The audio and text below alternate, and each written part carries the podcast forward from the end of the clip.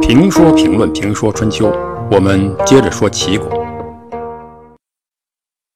今天我们来谈谈管仲与诸葛孔明的诗人用人宝典。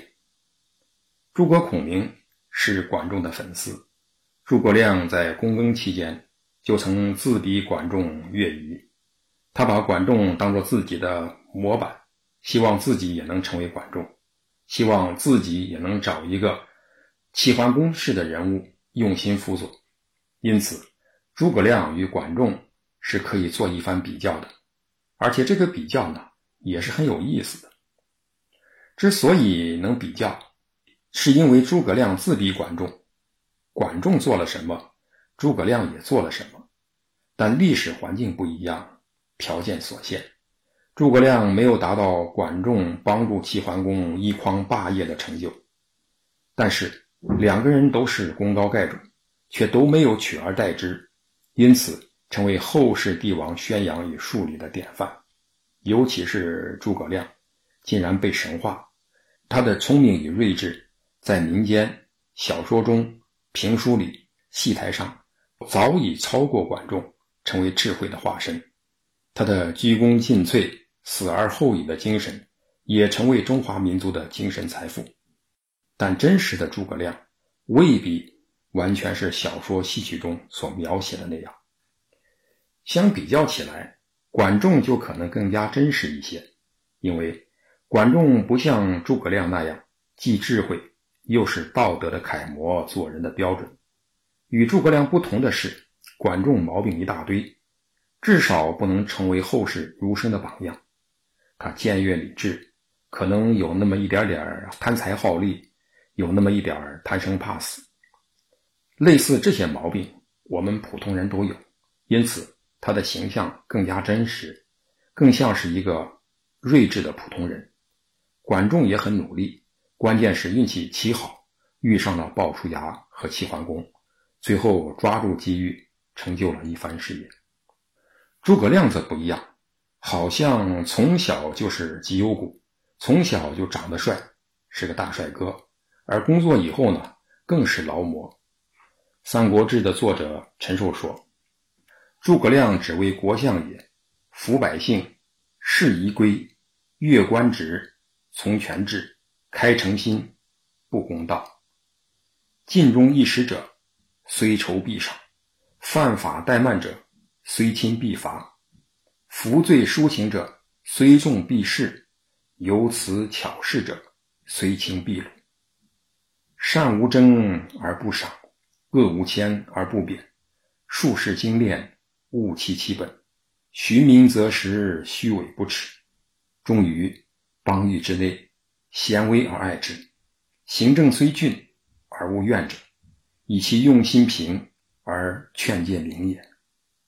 这意思是，诸葛亮担任丞相期间，安抚百姓，遵守礼制，约束官员，慎用权力。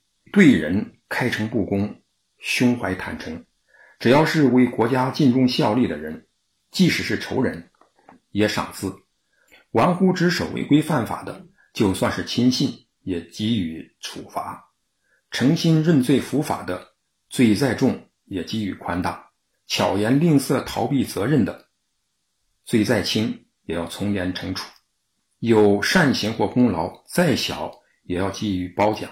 有过错，无论多么微不足道，都予以处罚。他处事务求简练实际，从根本上解决问题，不计较虚名，而注重实际。贪慕虚荣的事他所不耻。因此，全国上下的人都害怕却敬仰他。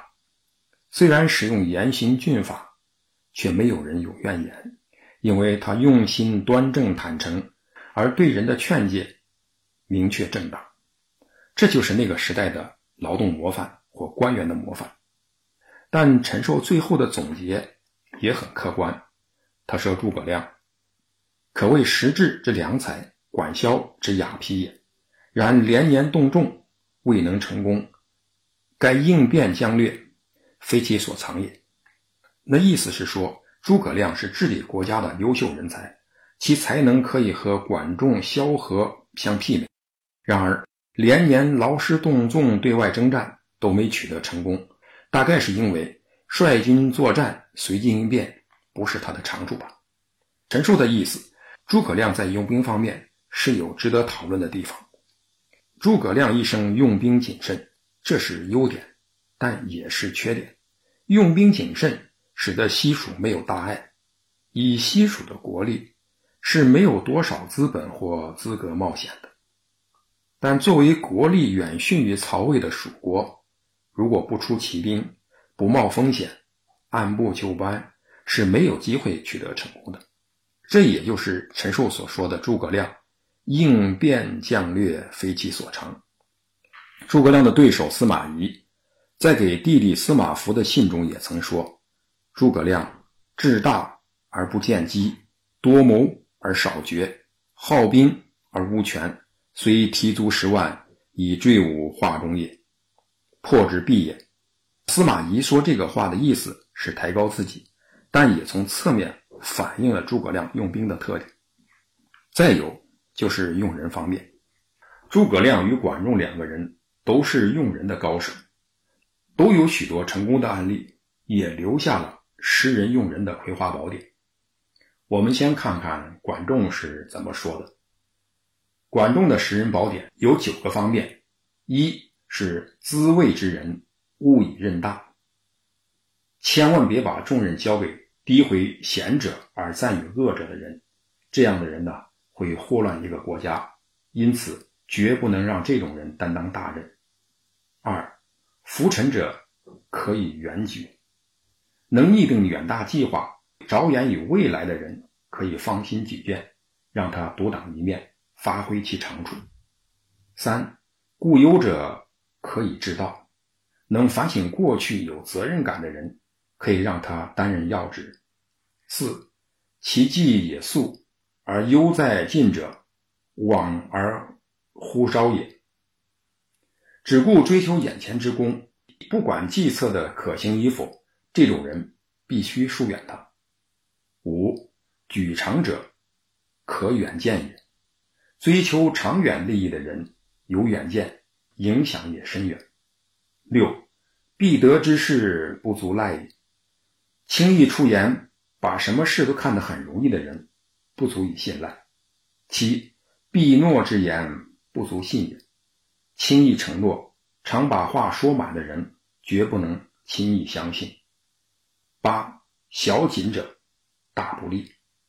过于拘泥于细节的人，容易忽视掌握大局，难有大成。九有无气之言者，必参与天地。谨言慎行、语无赘词，说出的话绝无废言的人，值得信赖，也可以重用。这是管仲的识人宝典。相比之下，诸葛亮的识人之法更加通俗一些，我们大可不必翻译就可以领会。诸葛亮的识人宝典主要有七条：一、问之以是非而观其志；二、穷之以辞辩而观其辩；三、资之以计谋而观其实；四、告之以祸难而观其勇；五。醉之以酒而观其性，六临之以利。而观其廉，七欺之以势而观其信。穿越一两千年，管仲与诸葛亮的人物鉴定法在今天仍然有借鉴的意义，但是在实践层面上，诸葛亮的方法还是有一些值得商榷的地方。为什么这样说呢？